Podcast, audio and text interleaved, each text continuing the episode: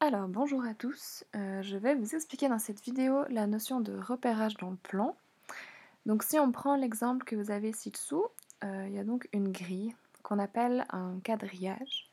Et en fait, euh, il va nous permettre de nous repérer dans un plan.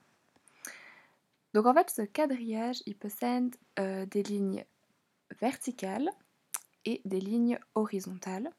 Et quand vous ferez des exercices sur le repérage dans le plan, on vous demandera d'aller d'un point A jusqu'à un point B. Et dans l'exemple que vous avez sous les yeux, en fait, il s'agit de partir de la fusée et de rejoindre la Lune. Et pour réussir à rejoindre la Lune, on va utiliser en fait ce qu'on appelle les intersections. Donc les intersections, c'est euh, l'endroit où se croisent les lignes. Euh, donc par exemple, si on reprend ce que vous avez sous les yeux, euh, il y a une intersection euh, parce que les lignes se croisent. Donc là où j'ai mis le, petit point bleu, vous avez la ligne euh, verticale et la ligne horizontale. Les deux se croisent à l'endroit où il y a le petit point bleu. La même chose avec l'autre point bleu, la ligne verticale et l'horizontale. On met le point bleu là où elles se croisent.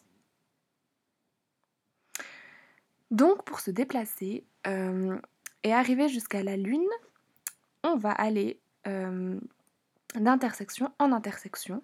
Et finalement, on aura besoin de flèches pour indiquer la direction. Euh, on peut donc aller en bas, on peut aller en haut, à droite ou alors à gauche. Et si on reprend l'exemple que vous avez sous les yeux, on nous dit d'abord d'aller deux fois à droite,